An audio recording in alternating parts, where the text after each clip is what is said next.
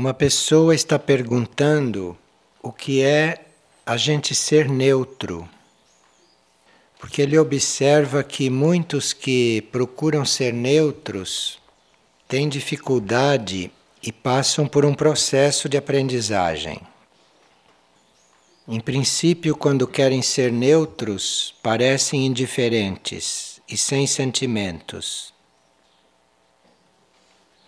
Só se é completamente neutro quando a polaridade masculina e a polaridade feminina no ser estão equilibradas. Enquanto predomina uma dessas polaridades, não há possibilidade da gente ser completamente neutro. A gente busca ser neutro, justo, correto, mas por mais que tente, se tem uma polaridade mais proeminente que a outra, não vai conseguir isto totalmente. Então é preciso ter paciência e ter tenacidade para ir seguindo este caminho. O nosso núcleo mais próximo para ir ajustando essas duas polaridades é a alma, é o eu superior. Na alma, essas polaridades ainda não estão ajustadas também. Tanto assim que uma alma ora encarna em um corpo masculino, ora encarna em um corpo feminino. Enfim, a alma também não tem essas polaridades muito equilibradas normalmente. Mas se uma pessoa já está com a aspiração a ser neutra, a não ter reações diante de outros e diante das coisas. Isto quer dizer que a alma já está trabalhando o equilíbrio dessas polaridades. E a alma trabalhando isto quer dizer que o espírito também já está trabalhando, porque o espírito também, a mônada também tem polaridades. Então é um trabalho que desce da mônada passa pela alma e à medida que esse trabalho evolui, o indivíduo, a pessoa, vai vendo as coisas mais por igual e vai tendo esta necessária neutralidade. No princípio, a alma começa a enviar esta energia para os corpos, mas como ela também não tem isto resolvido, isto é relativo. Quando ela começa a mandar esta energia, então, quando nós somos ajudados a fazer este equilíbrio, nós passamos por fases. A primeira fase é de nós termos a hum, intenção e temos também a força de sustar, de interromper os nossos atos desarmoniosos. Então, quem não está trabalhando isto comete atos desarmoniosos normalmente no caminhar, no falar, no gesticular, no tratar os outros. Se a alma começa a trabalhar isto e começa a passar isto para a consciência humana, então a pessoa começa já a interromper, a assustar esses atos desarmoniosos, quando ela percebe que acontece. Quando essas polaridades são muito diversas, os atos desarmoniosos são constantes, mas a gente não percebe. Então é quando a alma começa a mandar esta harmonia é que a gente começa a perceber. Então, interrompe um ato desarmonioso. Se a gente consegue interromper um ato desarmonioso, na mesma hora que o percebe, nós vamos em seguida conseguir interromper um sentimento desarmonioso. Mas ninguém consegue interromper um sentimento desarmonioso se não conseguiu interromper um ato. Primeiro vem o ato, isto é mais fácil, é mais simples.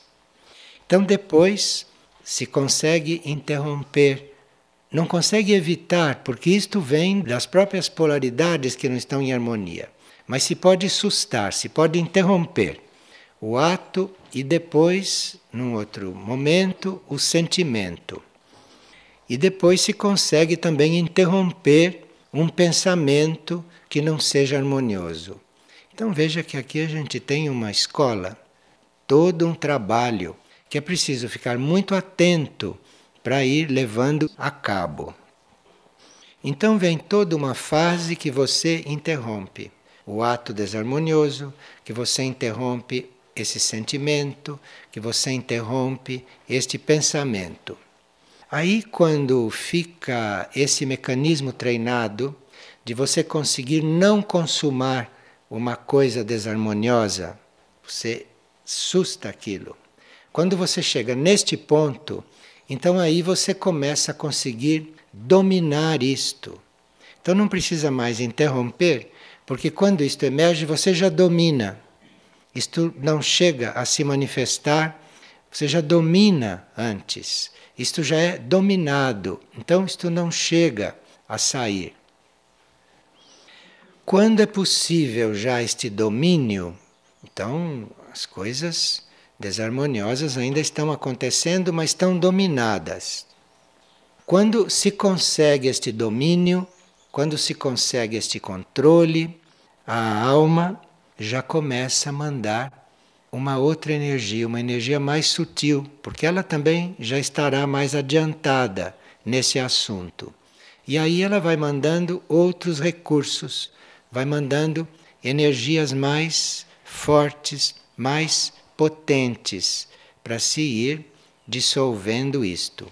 E aí, depois de nós termos feito este trabalho, primeiro de sustar, depois de dominar, a cura a transformação, a transmutação desse movimento, isto já vem da alma. Mas na alma, esse masculino e feminino já devem estar mais equilibrados. E à medida que isto vai ficando equilibrado, é que começa a aparecer a neutralidade, essa imparcialidade diante das coisas. Então, isto é um processo. Em termos de expansões de consciência, isto é uma importante expansão de consciência, que se dá depois de muitas outras. Então, não é no princípio do caminho espiritual ou durante as fases preparatórias do caminho espiritual que a gente vai conseguir neutralidade, imparcialidade, porque isto é um trabalho entre as polaridades do ser, dentro da alma, primeiro. Mas isto é um trabalho abençoado, é um trabalho que é muito ajudado e cada passo dado neste trabalho repercute muito na vida externa do ser, nos relacionamentos, enfim, toda a vida. E se percebe isto. E numa encarnação se pode dar grandes passos neste sentido. O destino colabora com isto. Destino colabora e coloca no nosso caminho as provas, as ligações, as tarefas que nos ajudam a nos tornarmos imparciais e neutros. Nós somos ajudados até por certas situações nas quais nos encontramos por certas tarefas que exigem neutralidade, que exigem imparcialidade. Se você está lidando com um grupo, por exemplo, ou se você está lidando com alguém, você precisa ser imparcial, você precisa ser neutro. Dentro de um grupo, se não há neutralidade, se não há imparcialidade, não há trabalho harmonioso. Então, isto é muito necessário. E a própria energia das almas numa vida grupal leva para isto, desenvolve isto. E muitas vezes se percebe numa vida grupal quantas vezes predomina ou prevalece a energia do grupo. Quantas vezes prevalece o movimento que não é de uma pessoa, que não é de um indivíduo, mas é do grupo. Isto tudo é para levá-lo à neutralidade, para levá-lo à imparcialidade para levá-lo a este desapego desta diferença, que no fundo é uma diferença entre o masculino e o feminino. E aqui uma pessoa diz que não compreendeu ainda o que é a operação resgate. O que nós chamamos de operação resgate é uma ação de consciências muito avançadas, tanto extraplanetárias como também planetárias, para erguer a vida terrestre dos níveis nos quais ela se encontra. Então, é a vida terrestre, é a vida na Terra que está sendo erguida, que está sendo resgatada. E tudo na Terra precisa de resgate, desde a vida humana até a vida mineral. Então, esta operação resgate é um este movimento universal, extraplanetário, de ajuda para que este nível de vida da Terra possa se elevar. E esta operação, este trabalho para elevar esta vida, isto acontece desde os níveis internos, invisíveis, até os níveis materiais. Então esta operação, ela é organizada, ela é estruturada em todos os níveis de consciência. Em cada nível há uma ação para esta elevação da consciência da Terra.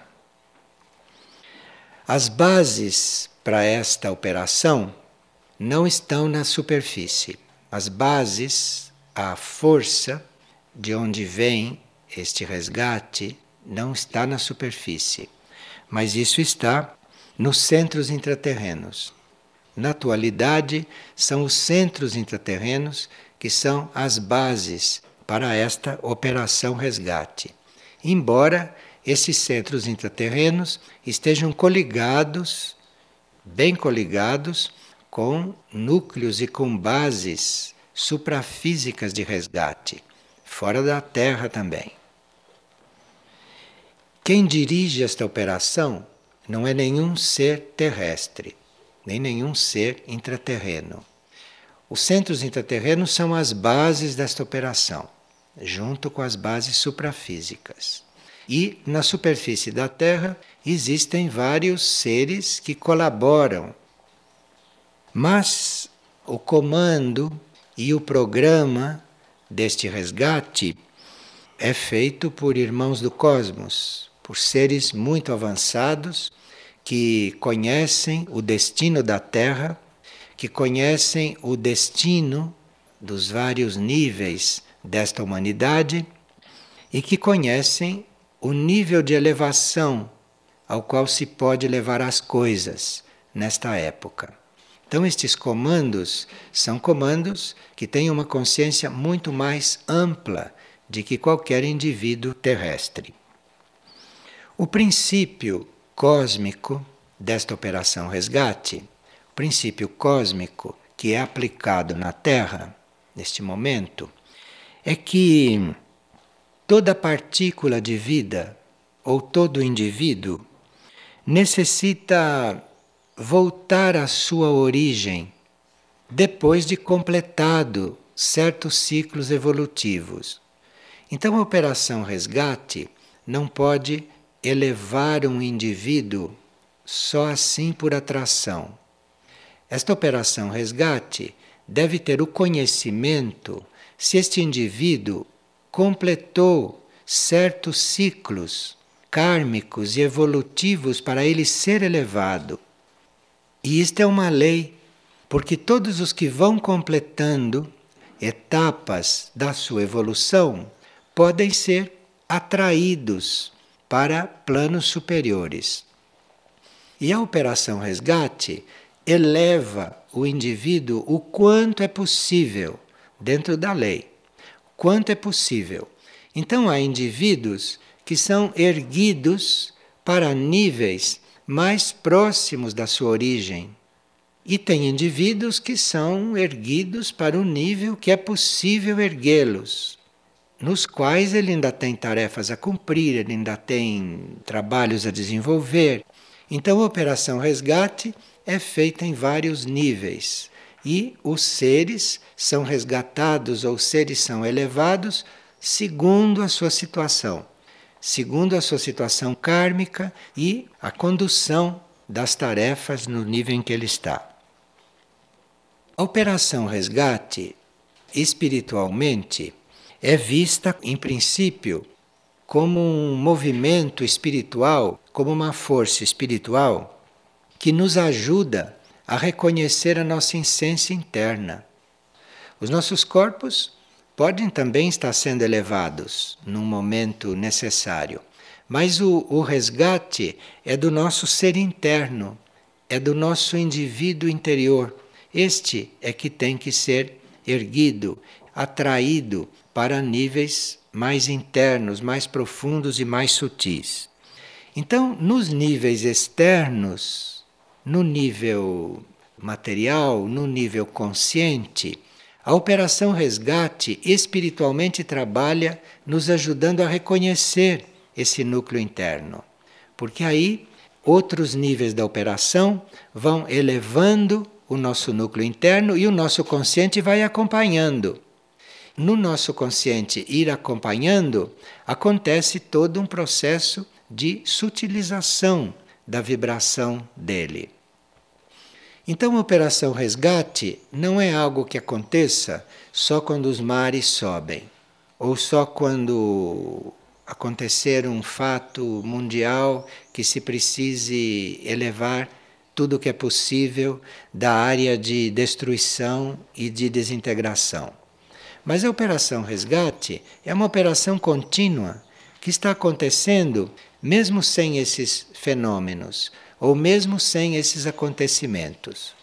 Então, enquanto não chegam esses momentos finais deste ciclo, nos quais essa operação resgate poderá acontecer até no plano físico, Enquanto não chegam esses momentos finais, a operação resgate é uma operação de elevação do nosso ser para o mais próximo possível dos seus níveis de origem, isto é, dos seus níveis mais internos. E um outro setor da operação resgate é um setor de hum, instrução. Então, nós somos instruídos a atravessar esses períodos. Nós somos instruídos pela Operação Resgate internamente a facilitar esta elevação. E um outro setor vai colocando a nossa alma ou a nossa mônada em sintonia com aquele centro planetário que diz respeito à sua elevação. E aqui entram muitos fatores, até kármicos, porque em certos centros planetários podem se encontrar energias ou podem se encontrar indivíduos ou entidades que tenham contato conosco, que tenham feito alguma relação conosco através desta vida sobre a Terra, que em termos de humanidade atravessou milhões e milhões de anos. Então, aqui o nosso contato com centros planetários também depende de coisas kármicas, ou do nível em que nós estamos trabalhando, ou do nosso destino depois de resgatados. E um outro setor desta operação, que está também ligado ao setor de instrução, é um setor que ajuda todos os seres, todas as partículas a se desapegarem. Se desapegarem do nível em que estão ou se desapegarem das coisas com as quais estão ligadas. Então, esta operação resgate é muito coligada com a organização desta lei do karma aqui sobre a Terra. Nós temos aí nos livros algumas informações, desde o livro Tempo de Retiro e Tempo de Vigília Naquele livro já se começou a dar quais eram os grupos que se formavam na Operação Resgate. E ali o livro, de uma forma bem simples, descreve, dentro da Operação Resgate, como é que funcionam os grupos de cura, como funcionam os grupos de espelhos, como funcionam os grupos de formação e como funcionam os grupos de elevação os grupos de resgate propriamente. Então, quem quer tomar este assunto bem didaticamente desde o princípio, veja tempo de retiro e tempo de vigília, que lá isso está muito claro. E depois então se começa a entrar em certos particulares ou na energia de outros livros, que são mais endereçadas para os centros intraterrenos. Se o indivíduo estuda pedindo luz interna, ele mesmo vai se sentindo atraído por aquele livro que apresenta o resgate na energia mais próxima ao ser dele. Do ponto de vista da operação resgate, sempre que o indivíduo entrou no caminho e se ofertou, ele é, digamos, considerado como um ofertante, como um candidato a participar da operação. Então, se ele se oferece, ele pode ter, nesses grupos de cura, de espelhos, de formação e de resgate, uma ajuda toda especial e uma assistência interna, tanto no campo da cura, se é isso que ele mais precisa, quanto no campo da comunicação, quanto no campo da formação dele ou do, do próprio treinamento, para ele poder lidar com níveis mais sutis e poder se comunicar com esta organização, com essa estrutura interna. Então, para esses que se ofertaram para essas almas que se ofertaram para isso, e praticamente as que estão nos grupos espirituais de hoje, são almas que se ofertaram para esse serviço. E almas que já tinham uma certa segurança, uma certa luz, um certo conhecimento do seu próprio rumo, do seu próprio destino, estas almas vêm se ofertando para colaborar na operação, sem pensar que elas precisam ser resgatadas, porque já sabem que elas estão inseridas nessa corrente ascensional. Mas elas se ofertam para ajudar, elas se ofertam para colaborar. Até 1992, estas almas todas que se ofertavam estavam em provas, estavam sendo observadas. E depois de 1992, já houve um, um reconhecimento e muitas almas ou muitas mônadas já passaram a ter tarefas nos planos internos. Então, de 1992 para cá, existem muitas almas participando disto como colaborador. E nos planos internos, estas almas então são instruídas nesse sentido e nesse setor. Um sinal de que uma alma está sendo instruída, trabalhada, distinguida nos planos internos com esse ensinamento, com esse treinamento e até com esse serviço, é que aqui, aqui fora, aqui no plano externo, o indivíduo se dispõe a estar em serviço. E à medida que o treinamento da alma dele vai acontecendo nos planos internos, a vida de serviço dele vai se confirmando aqui fora, aqui no plano externo. E muitos que estão a serviço de uma forma contínua, estável, aqui no plano externo, geralmente são almas ou são seres que já tem vida interior, tem tarefas dentro da operação resgate nos planos internos. É que isto permanece um pouco incomunicável, porque não há ainda um, uma relação muito consciente entre a personalidade, entre o ser externo e o que se passa com a alma dele e o trabalho que ele desenvolve lá dentro. Mas mesmo que não haja esta clareza e mesmo que não haja esta consciência, o ser externo se sente seguro e livre para servir. Na medida que o trabalho interno dentro da operação vai sendo aprofundado com a alma dele, aqui o serviço vai se tornando cada vez mais fluente, mais confirmado, com menos indecisões, com menos conflitos. Então é como se o serviço externo, como se aquilo que a gente faz aqui fora, fosse o de menos. O que a gente faz aqui fora é um reflexo do que acontece lá dentro. E o servidor da operação, então, sente uma inclusão do seu ser no trabalho, não por aquilo que acontece aqui fora, mas ele se sente incluído, ele se sente integrante, isso é uma coisa interna dele. É internamente que ele tem esta segurança, é internamente que ele sente esta ligação.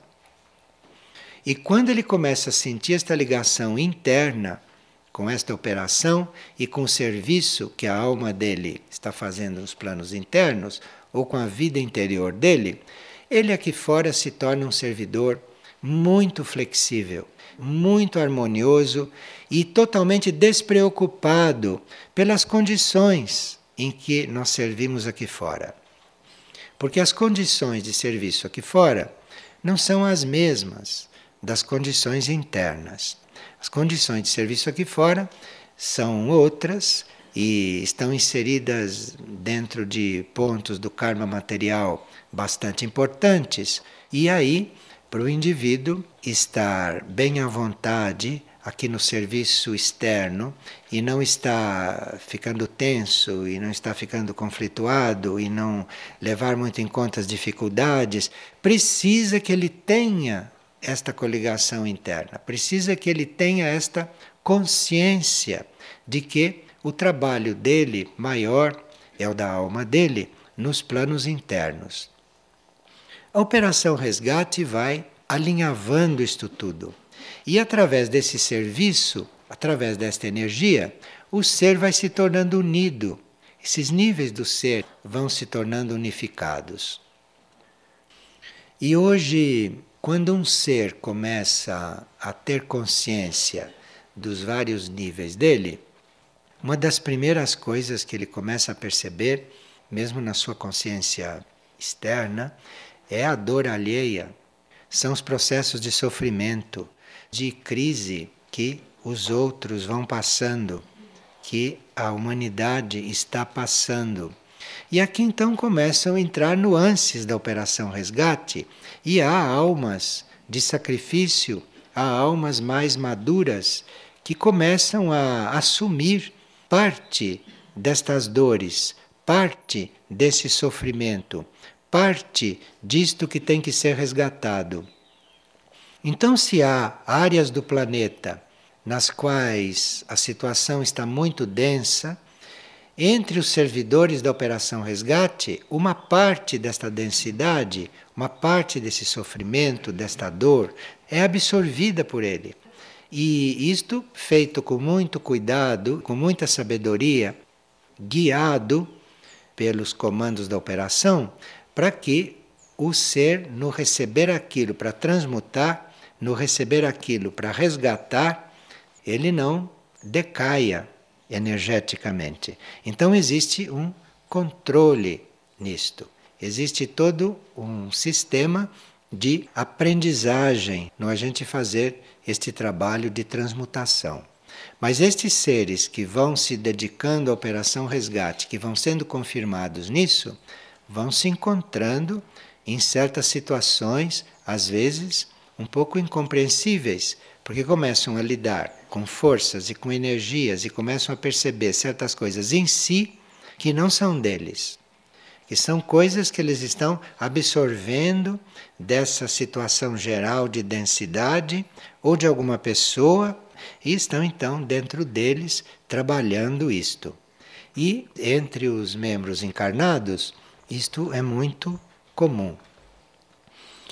Esse trabalho de transmutação vai ficando cada vez mais forte e vai ficando cada vez mais generalizado à medida que a situação caótica vai evoluindo.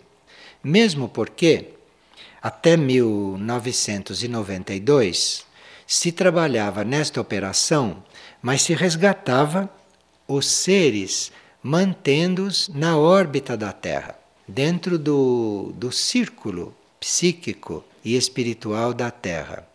Então, o resgate era feito neste âmbito. Depois, estes seres que foram resgatados dentro da órbita da Terra, eventualmente, depois de 92, tiveram portas abertas para serem elevados ou para serem até trasladados para níveis além da Terra. Então, hoje já há mônadas que podem ser resgatadas e almas que podem ser resgatadas não para os níveis de segurança da Terra, mas podem ser resgatadas até para níveis além deste planeta. E esse resgate para níveis extraterrestres, este traslado desses grupos de mônadas ou desses grupos de almas, esta operação é sempre feita em grupo. Então, nós podemos estar trabalhando nesta operação algum indivíduo isoladamente, mas isto para efeito do resgate terrestre dele. Mas para ele entrar num resgate maior, para ele entrar numa expansão maior, enfim, para ele ser resgatado para fora desta terra e para já entrar em outro círculo de evolução planetária ou de mundo, então a isso já é feito em grupo. E esses grupos de mônadas ou esses grupos de almas encontram na operação resgate instrutores, encontram então guias e isto já é um trabalho em grupo. E nesses grupos de resgate, nesses grupos internos, de grupos de almas e grupos de mônadas, essas almas, essas mônadas já vão tomando contato com a vibração extraplanetária, vão reconhecendo uma vibração extraplanetária e reconhecendo esta vibração e tendo receptividade a esta vibração que é muito diferente desta vibração terrestre, tendo receptividade a esta vibração, esses grupos vão se erguendo, esses grupos vão subindo. Então é um trabalho nitidamente espiritual. É um trabalho de evolução espiritual dos seres e que transcende esse nosso conhecimento de resgate para efeito do que poderá acontecer na Terra. Isto é uma operação que acontece independentemente do que for acontecer e do que está acontecendo. Tanto assim que a situação da Terra também pode ir mudando e, portanto, os acontecimentos podem sendo alterados, ou podem sendo amenizados, ou podem sendo agravados, mas isto não impede que esta operação prossiga nesta ordem espiritual. E dentro desta ordem espiritual, que é a coisa mais importante, não é se os mares vão subir ou se vai haver terremotos. O mais importante é esta ordem espiritual, na qual as coisas acontecem.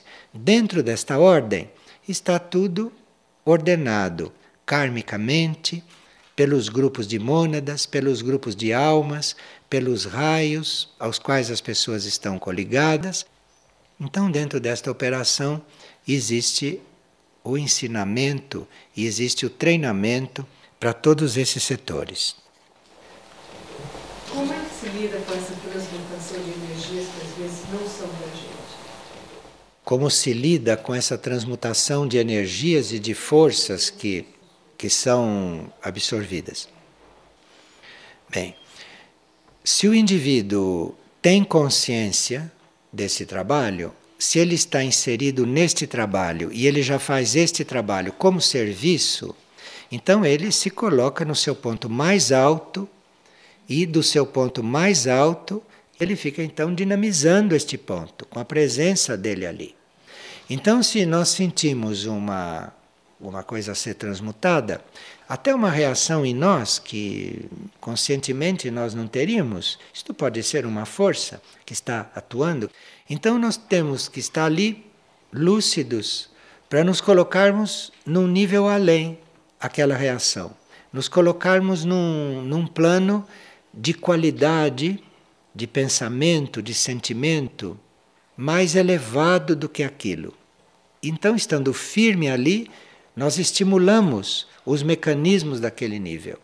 Mas então é com a mente que a gente sobe, é com a oferta, com a disposição, com o ânimo, com a intenção, é que a gente se eleva ao nível da influência que está acontecendo, que está havendo.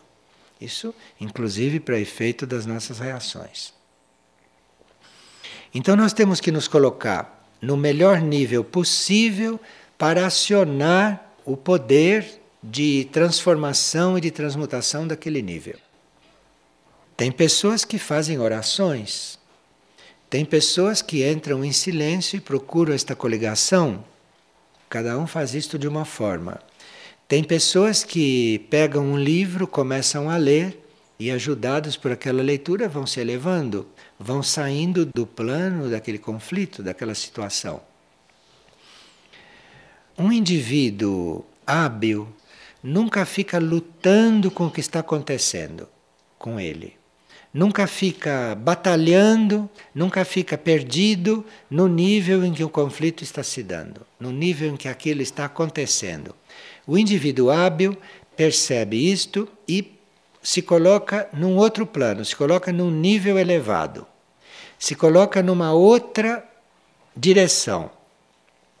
E isso é o suficiente para o que está acontecendo naquele nível mais baixo ir amenizando, ou ir se diluindo, ou ir se transformando. Mas nós temos que ter a nossa mente, a nossa intenção, sempre saindo daquele nível de conflito e nos colocando numa concepção mais elevada, numa ideia mais elevada, enfim, numa outra intenção. E aí aquilo que nós não podemos fazer, aquilo que o nosso próprio ser não consegue resolver, com essa disposição e com esta nossa oferta às hierarquias, às energias divinas ou a própria operação resgate vai nos completar nesta tarefa. E tanto vai nos inspirar e nos suportar, nos suportar mesmo aqui nos níveis conscientes, como também nos níveis internos, vai nos ajudando a realizar essa transmutação. Tem que se colocar no nível acima ao que a coisa está acontecendo. Então, se alguém te faz uma ofensa, desculpe esta palavra, é um palavrão, mas. Então, se alguém te faz uma ofensa, você imediatamente perdoa. Você já está no outro nível, compreende? Se alguém chega e te, te faz um, um ato desarmonioso, você imediatamente o trate bem. Você já está no outro nível. É simples isto. Você nunca responde na mesma altura. Chega uma coisa, você responde mais em cima. Você coloca ali outra qualidade. Se uma pessoa chega, começa a falar de um outro, você se cala. Você se cala e reza, ora, você já se põe no outro nível. Tudo que ele está falando bate em você ou volta para ele, ou bate em você já é transformado. E você está lá no outro nível fazendo outro trabalho, mas está ali transformando o que ele está dizendo. Isso é um trabalho contínuo. É sempre não ficar no mesmo nível de onde a coisa acontece.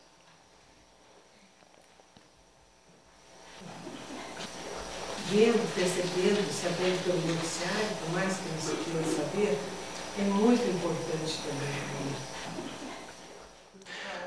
No momento em que você fica sabendo de uma coisa caótica, né, pelo noticiário, e você reage, você participa, você se envolve, você está no mesmo nível daquilo.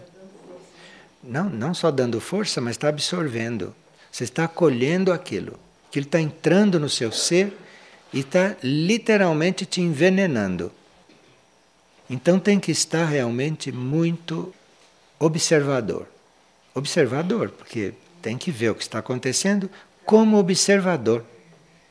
Porque aí, como observador, você vai ver o que fazer em seguida. se é que tem que fazer alguma coisa ou se é que tem que não fazer, mas como observador, sem deixar que aquilo te invada. Mas, por exemplo, quando um noticiário eles procuram sempre emocionar as pessoas, chamar a atenção das pessoas. Então eles falam de coisas que ou que não têm a menor importância ou que não é da nossa conta. Naquele momento, se você não fica simplesmente observando, se você toma um partido ali, você já absorve aquilo que corresponde ao partido que você tomou. E dali por diante você não pode mais ficar neutro diante daquilo. No observar, você já vai criticando, você já vai julgando, você já vai abalizando, você já vai refletindo sobre. Aí você entra na, nessa mistura que é o, o mental coletivo. Porque ali, se um noticiário diz: olha, Fulano matou Beltrano e mostra, você tem que observar aquilo como se ninguém estivesse matando ninguém. Porque se por um momento você tem pena do assassinado, ou se por um momento você tem raiva do assassino, você já está coligada com aquilo e absorvendo. Ali, um matou o outro, ponto. Não precisa mais nada para você. Percebe o que é? Bom, isso de ver a coisa e não ter nenhuma. Isto é muito importante para a Operação Resgate e ninguém pode participar da Operação Resgate, nenhum ser pode estar em função na Operação Resgate se não tem isto desenvolvido. Porque imagina no momento de resgate ele se envolver com alguma coisa. A operação toda cai, cai no inferno.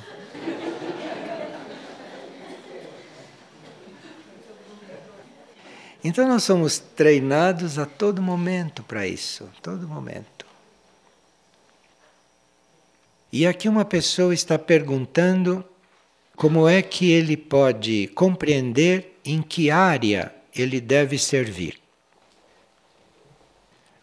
Para cada ser que está se preparando para um serviço, já existe uma tarefa aguardando por ele. Então nós não temos realmente que nos preocupar com isto. Quando nós estamos nesse caminho, já existe tudo traçado. A tarefa, a área, o grupo, as ajudas, isso tudo já está traçado.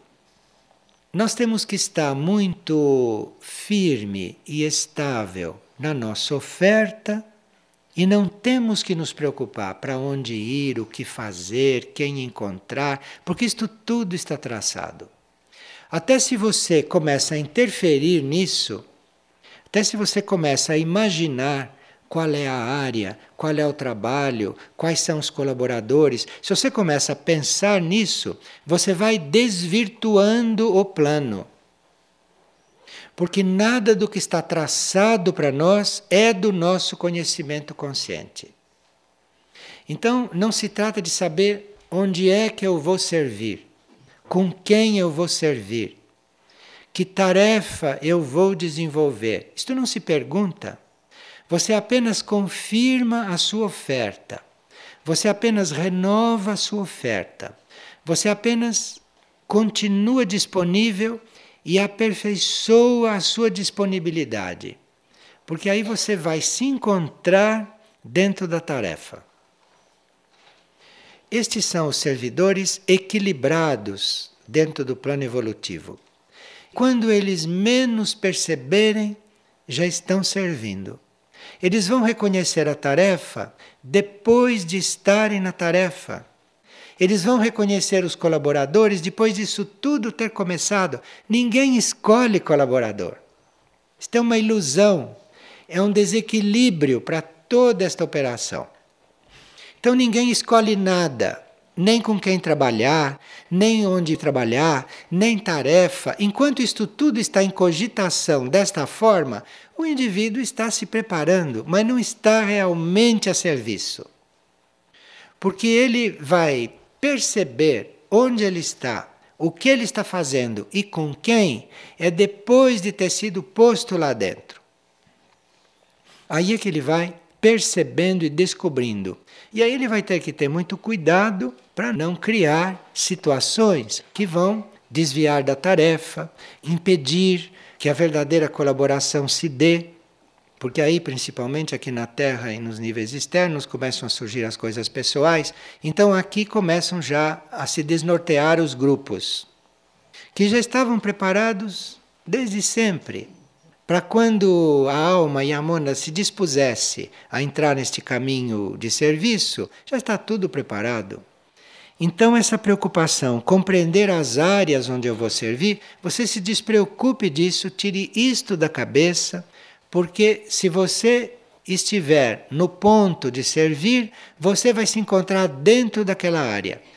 Você vai reconhecer a tarefa e você já está nela, e todos os seus colaboradores já estão com você há muito tempo e você então vai ver que aqueles eram colaboradores que não eram conhecidos comuns. Mas isso tudo se revela, isso tudo se manifesta à medida que você está realmente preparado para o serviço.